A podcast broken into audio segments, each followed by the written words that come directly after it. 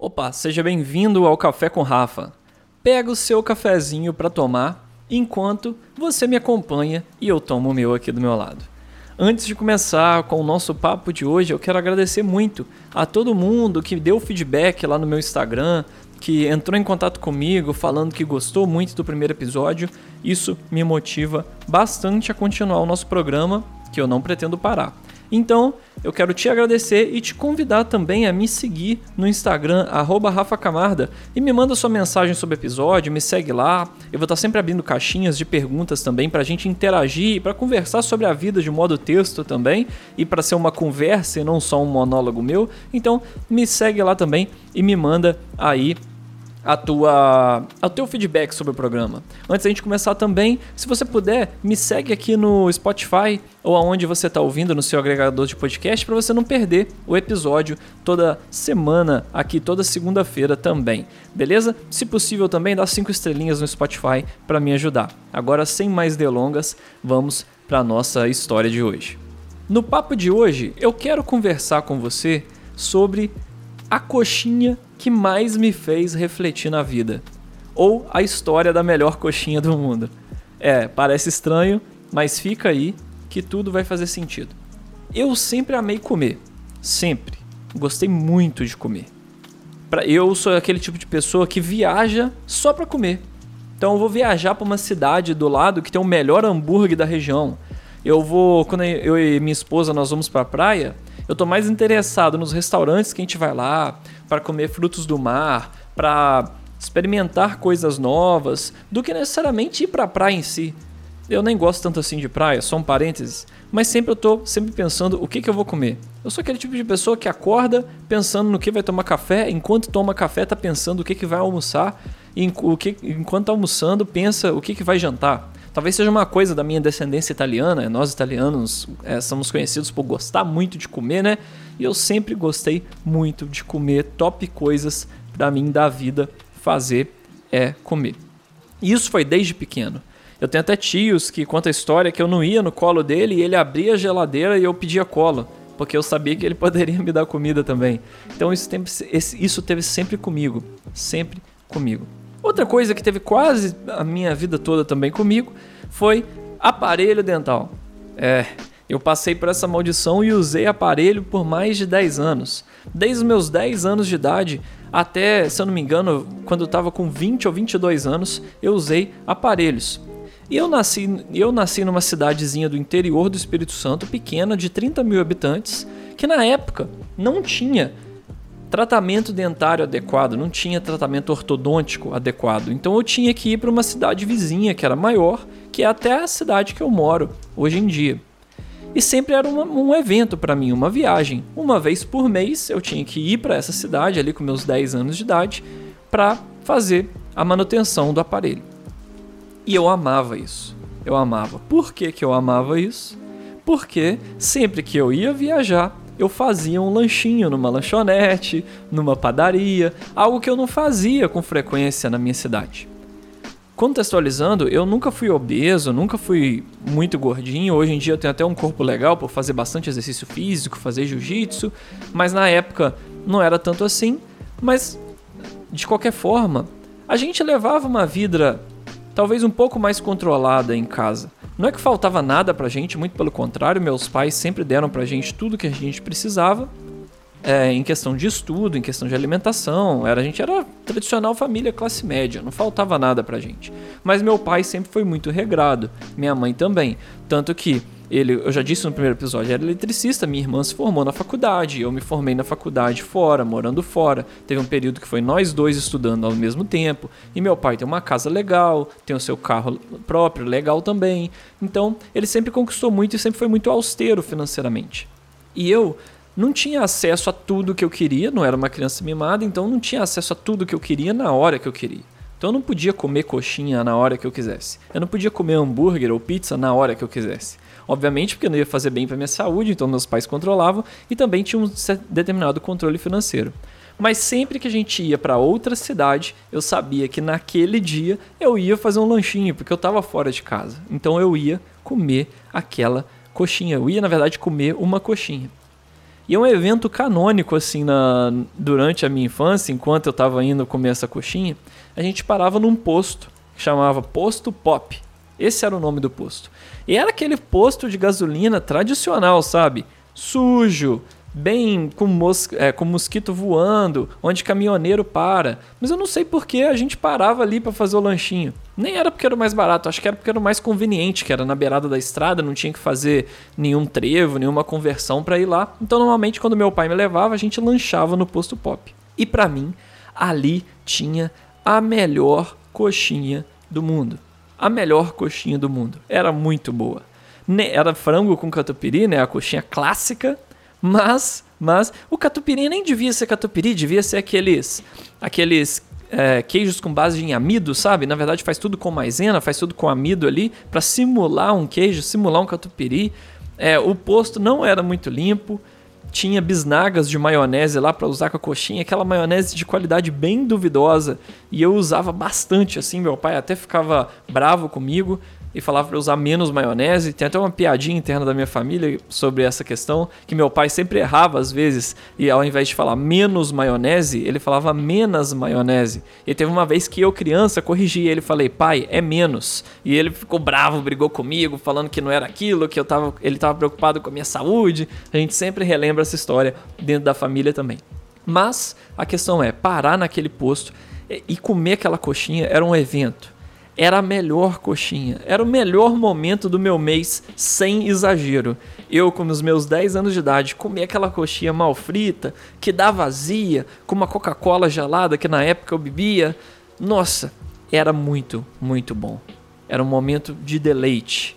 Era um momento assim, imagina você comendo seu prato preferido preparado pelo melhor cozinheiro do mundo, da melhor forma. Era aquele momento da coxinha. E era muito importante para mim. Era muito importante para mim. Até eu usava uns aparelhos, aqueles aparelhos que vão colados no seu céu da boca, não é aquele, nem aquele removível, não. É aquele fixo. Ele fica fixo no céu da boca, não sei se vocês já conhecem desse. E ele tem uma chavinha que você enfia no meio do céu da boca e vai apertando aquilo todo dia. Então doía muito, o tratamento era dolorido. Quando eu ia no ortodontista, quando eu voltava, minha boca estava toda dolorida, toda doendo, que ele apertava mais. Mesmo assim, mesmo com aquele troço no meio do céu da minha boca, com todos os meus dentes doendo, doendo para mastigar. E quando eu comia ainda, entrava quase toda a comida no meio desse aparelho, porque ele era fixo, não era removível. Mesmo assim, eu não abria a mão, porque aquele momento do mês era o meu momento. O momento de eu comer aquela coxinha maravilhosa. A melhor coxinha que eu já comi até hoje. E a coxinha pela qual eu, vez por outra, procuro uma substituta e não encontro. E não encontro. É, comer aquela coxinha como criança, resumindo, então era um momento fantástico para mim. Eu fazia aquilo uma vez por mês, era maravilhoso, era muito bom, era a melhor coxinha do mundo. Por fim eu trabalhei, conquistei minha independência e eu lembro quando eu era criança, eu pensava, poxa, quando eu tiver o meu próprio dinheiro, quando eu trabalhar, quando eu cuidar de mim, eu vou comer a coxinha todo dia e vai ser incrível. Vai ser incrível, vai ser a melhor coxinha do mundo. Vai ser a melhor coxinha do mundo. Mas eu cresci, eu ganhei dinheiro, eu pude comprar a coxinha, inclusive até comi essa mesma coxinha. Hoje o posto fechou, mas eu comi essa mesma coxinha depois, posteriormente. E quer saber? A coxinha perdeu seu encanto. A coxinha perdeu aquele, aquela mágica, aquele sabor que ela tinha a coxinha perdeu aquele maravilhamento. E aí eu não sei se isso é uma coisa de criança, sabe? Aquela coisa lúdica de criança, que tudo é incrível, tudo é muito bom e todo momento é parece um momento único, ou se é porque a vida adulta tira esse maravilhamento da gente, ou se era a antecipação e na verdade a escassez, porque quando eu era criança, eu só podia ter aquela coxinha uma vez no mês quando eu viajava para cuidar do meu aparelho dentário. E hoje em dia que eu posso comprar quando eu quiser, não tem mais essa escassez, essa falta, e isso é o que fazia a coxinha antes boa, mas agora que eu posso ter acesso à coxinha a qualquer momento que eu quero, a coxinha já não se torna é, tão, mais, tão mais impactante, tão mais importante como, como isso era. E isso é algo que me faz refletir bastante. Por isso que o nome desse do programa de hoje é a coxinha filosófica ou a história da coxinha que me fez refletir a vida, a melhor coxinha do mundo. Porque quando a gente se torna adulto, as coisas perdem esse valor, perdem esse encantamento, perdem esse gosto de eu quero permanecer para sempre nesse momento, nessa mordida, nessa mastigada. Por que que isso acontece? Por que que isso acontece? Eu não sou filósofo, eu não estudo filosofia, então talvez para mim é até mais difícil chegar nessas respostas, mas de qualquer forma eu gosto muito de pensar nisso. Eu gosto muito de refletir sobre esses momentos, sabe?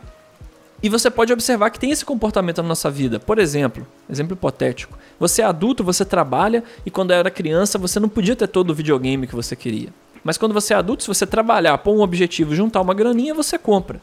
E aquela antecipação, o processo, você pesquisando qual videogame vai comprar, se vai ser o PlayStation, se vai ser o Xbox, se vai ser o Nintendo Switch, quais jogos você vai comprar, junta o dinheiro, junta a graninha, tudo mais. Passa um ano, você juntou, comprou e aí você joga uma semana e não joga mais. E aquilo não te encanta mais. E aquilo não te maravilha mais como seria um presente de Natal quando você era criança, que você passava meses e meses jogando a mesma fitinha lá no seu Super Nintendo, o mesmo Super Mario, o mesmo Donkey Kong. Então, de certa forma, parece que quando a gente é adulto, o fim não se torna tão mais agradável, mas sim o processo, ou talvez essa antecipação essa, essa batalha, essa força que a gente tem que fazer para chegar na conquista do que é a conquista em si. Isso me faz refletir bastante e até me faz, às vezes, eu sempre estar tá buscando um novo desafio, uma nova coisa para fazer, um novo passo, porque eu sou bem movido a esse desafio, a esse processo de conquista.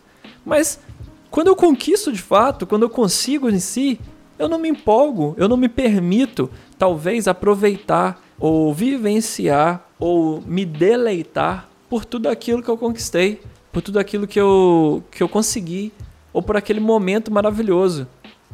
Eu juntei muito dinheiro para viajar e agora que eu curta a viagem, que eu curte aquele momento e não só curta o sofrimento, ou sei lá, ou, ou o processo para chegar até lá. Então talvez para mim faça sentido, não sei se para você também, sempre setar novos alvos e alvos grandes para eu continuar em movimento, para continuar me desenvolvendo, para eu continuar tentando chegar a algum lugar e curtir o processo. E não necessariamente só viver do fim, porque a coxinha, no fim das contas, pode não ser tão mais gostosa como ela era. Pode ser que quando você chega no fim, você é uma nova pessoa até. Você tem um novo momento de vida. Talvez o que faria, fazia sentido no início não faz mais sentido no fim. Porque no processo você pode se transformar em, um, em uma outra coisa, em um outro alguém, com outro pensamento, certo? E talvez seja por isso também que é tão importante a gente viver o dia de hoje, porque é o que a gente tem. A gente, o passado já foi, o presente pode ser totalmente diferente, totalmente inesperado. Então a gente só pode aproveitar a coxinha de hoje, a coxinha de hoje. Esse foi o café de hoje. eu até fiz uma pausa dramática para parar aqui, para repensar, para refletir, mas não espere de mim talvez uma resposta, uma solução ou um fim para as minhas ideias. Como eu disse no programa anterior, a ideia do Café com Rafa é apenas desabafar, contar uma história, te propor uma reflexão e talvez te ajudar a se encontrar de alguma forma, ou a gente conversar a gente fazer uma amizade, a gente se aproximar de alguma forma. Espero que você tenha gostado. Como eu sempre digo, se você quer interagir comigo, vamos conversar, vamos falar lá no Instagram, então me segue lá no arroba Rafa Camarda, me manda sua mensagem sobre o programa de hoje, se você se identificou ou não.